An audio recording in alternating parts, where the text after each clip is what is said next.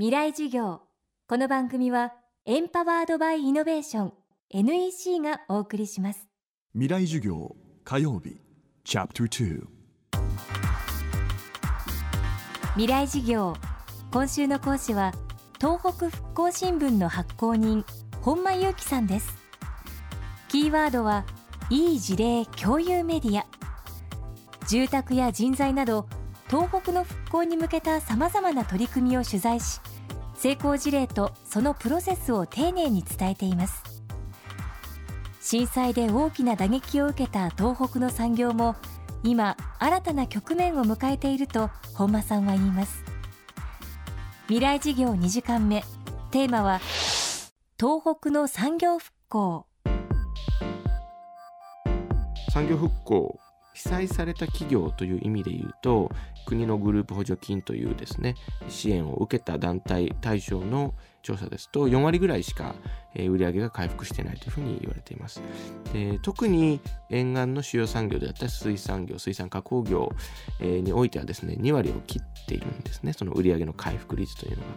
で、えー、ここに関しては、えー、産業構造の変化が必要だというのが今の一番の、えー、認識です。いわゆる下請け構造といいますか、えー、大手の、まあ、例えば東京の会社からの発注を受けて、えー、それを作ってきたような企業が多かったと。そうすると、まあ、震災で販路を失ってしまう、まあ、供給が止まるので当然その発注元の大手の会社は他にえー、発注をするので。でそれをもう一回戻ったので、えー、もう一度取引してくださいと言ってもしていただけないようなケースも非常に多いと。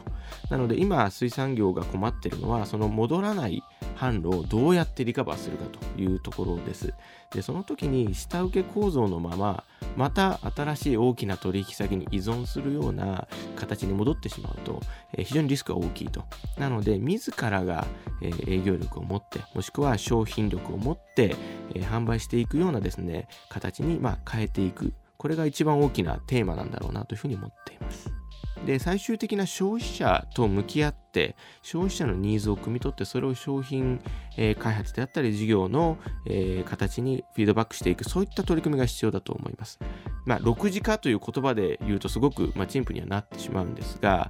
例えばヤフーさんだとかオイシックスさんみたいなところが非常に力を入れてですね漁業者さん、えー、水産加工業者さんのブランディングプロジェクトみたいなことに取り組んでいますでそこから生まれた、えー、フィッシャーマンジャパンというですね、新しい団体があります。これは浜を越えて、市町村を越えて漁業者が、連携してですね、団体を作って、まあ、一緒に販路開拓であったり、情報発信をしていくというプロジェクトなんですが、まあ、あのウェブサイトを見ても非常にかっこいいですし、あのかつ漁業者、若手が中心なんですが、まあみんなかっこいいんですよね。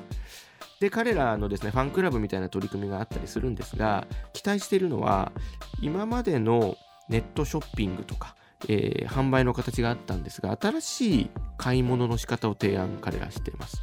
それがなんか書きオーナー制度というのは今まであったんですが、100個分だけこの漁業者から買うというのをですね、消費者は選択ができてですね、で、その100個を1年の間、いつ頼んでもいいんですね。明日パーティーあるから20個よこしてというのをですね、まあ、メールなりファックスで注文してもいいし、今日子供と2人で食べたいから3つだけ送ってとか、極端な例で言うとそういうことすらできるんですね。で、そうするとコミュニケーションが発生しますよね。なので、ただ買うで終わらないで、美味しかったらありがとうとか、なんかそのコミュニケーションの中でですね、消費者と生産者がつながっていくみたいな、そういったことを、あの、新しい売り方を通じて、フィッシャーマンジャパンという仕組みを通じて模索されているというところに期待というかですね、お、面白いプロジェクトが始まったなというふうに感じてます。そういったものをつなぐというのが、えー、外部の、えー、プレイヤーの大きな役割ですし、かつ、つながっただけではやはり発信力含めてですね、まだまだ、えー、課題は多いと思うんですが、えそれを消費者に届けるですね、え力を持っているというのがやっぱ企業、まあ、ヤフーさんであったり、えそういった企業だと思います。まあ、そこのノウハウが連携の大きなミソになってくるかなと思います。また、産業構造の改革に加えて、異なる業種や大手企業との連携も欠かせないという本間さん。その具体的な事例を紹介してくれました。最近行っていいなと感動した取り組みとして南三陸町のですね林業の取り組みがあります。で林業家が消費者と向き合うというのは非常に遠い産業だと思います。ただですねやはり南三陸の8割ぐらいが山なんですね。でこの資源が、えー、全然活用されてないという、まあ、課題意識をですね現地の、まあ、林業家の方を中心にお持ちでした。でここを生かしていくことが地域資源を活用した南三陸の、えー、産業復興の一つに大きな柱になるだろうというのが彼らの考えです。単純に目の前の利益だけを追求するというよりもですね、えー、林業家が自ら一般消費者向けにですね林業体験ツアーを企画してみたりですね。一番量が出るのは当然住宅建材なんですが木の、えー、何か家具を作ろうとか雑貨を作ろうみたいなこともですね、えー、チャレンジをし始めて例えばデザインセンターみたいなのを作ろうみたいな動きもあるんですね。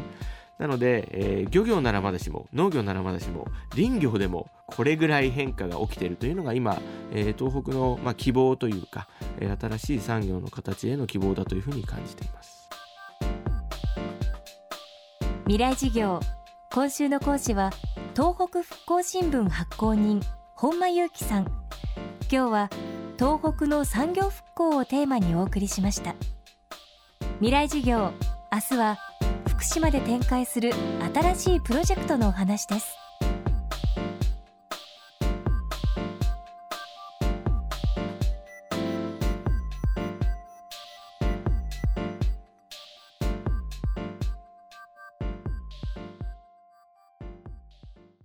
未来事業。この番組はエンパワードバイイノベーション。NEC がお送りしました。